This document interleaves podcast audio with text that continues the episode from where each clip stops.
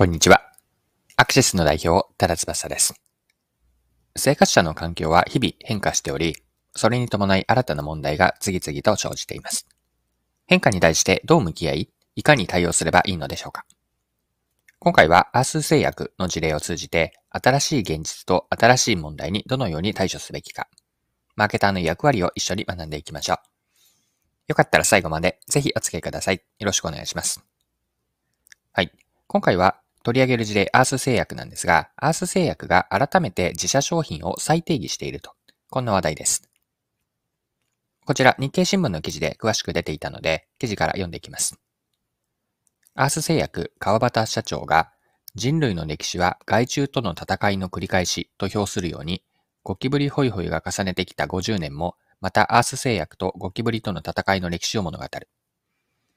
一方で、同商品の発売から半世紀が経過し、日本の住宅事情は大きく改善。不快な虫の活動自体が減っているわけではないが、機密性の向上などで家の中で虫を目撃することが少なくなった。川端社長は、虫を見かける機会が減ることによる危機感はあったと話す。はい。こちら、日経の2023年3月29日の記事からの引用でした。こうした状況からアース製薬が2017年に打ち出したコンセプトが虫ケアです。虫をケアしていくと。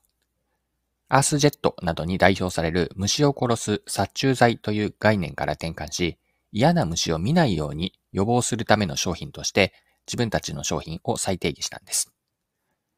先ほどの記事では次のように書かれていました。また一部少しですが読みますね。虫との遭遇を予防する商品として再定義した。虫を見かける機会が減った分、虫にひとたび遭遇した時の衝撃は相対的に大きくなった。虫を一匹でも見ないようにしようということになる。はい、以上が記事です。で再定義された虫との遭遇を予防する商品例というのが2つ出ていたんですが、続けてまた記事読みますね。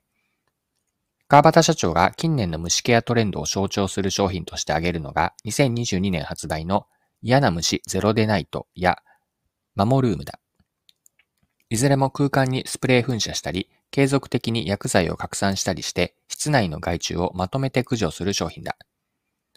マモルームは室内への害虫の侵入も防ぐ。はい。以上記事です。では一度ここまでの内容をまとめておきましょう。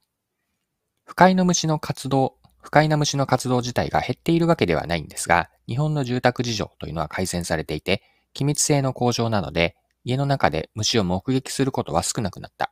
こうした背景があります。この状況において、アース製薬は虫ケアという新しいコンセプトを打ち出しました。従来の殺虫剤ではなくて、嫌な虫を見ないようにするための予防すると、この虫ケア予防ですね。こうした商品として再定義をしているわけです。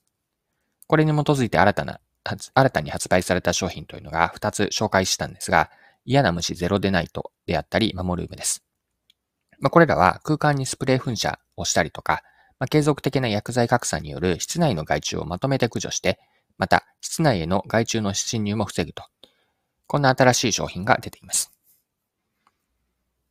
はい。では、ここまで前半のパートに当たるんですが、後半ではこのアース製薬の事例から私たちが何が学べるのか、学べること一緒に掘り下げていきましょう。生活者を取り巻く環境というのは常に変わり続けていて、その環境の変化によって問題もその都度新しく生じます。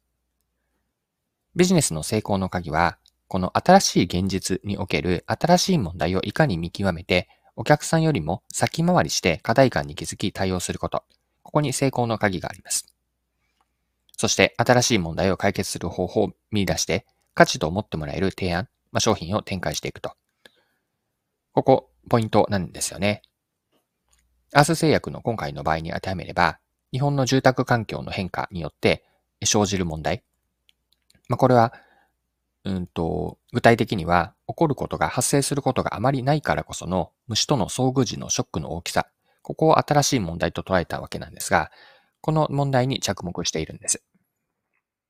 解決策として予防する商品、虫ケアというコンセプトからの予防商品を提案し、商品が室内全体を一年中予防できることによって、お客さんに安心して過ごせる、お客さんは安心して過ごせるという価値を提供しています。今の流れ、整理をしておくと、新しい現実というのは住宅環境の変化によって生じていること。その時の問題というのは、ひとたび虫に遭遇した時のショックの大きさです。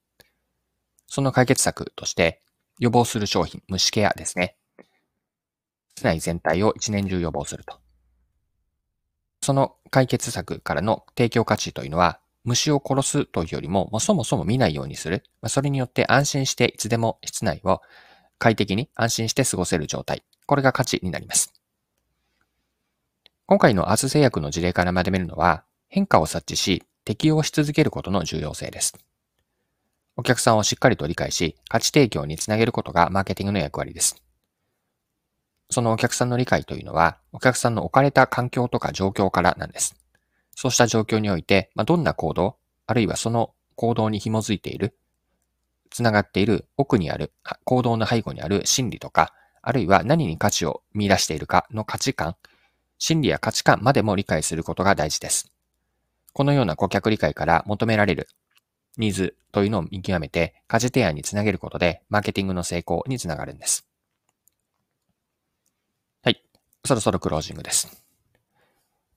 まあ、最後、まとめとして、新しい現実に対応するマーケティングを成功させるポイント、もう一度振り返っておきましょう。変化を察知し適応し続けることが大事であると。これが一つ目のポイントで、ポイント三つ挙げるとすると、二つ目というのは、まあ、そのためにお客さんをいかに理解して、ニーズを見極めるかどうか。そして三つ目のポイントが、お客さんの理解に基づいて、新しい提案を通じてお客さんに価値をもたらしていく。でこうした時にアース製薬というのは、見事に実践している事例なのかなと。先ほどのポイントを意識して、マーケティングをやっていく、まあ、戦略を立てて、施策につなげていく。そこからお客さんにとって魅力的な商品を、やサービスを提供することで、ビジネスの成功につなげることができるでしょう。はい。今回は以上です。最後までお付き合いいただきありがとうございました。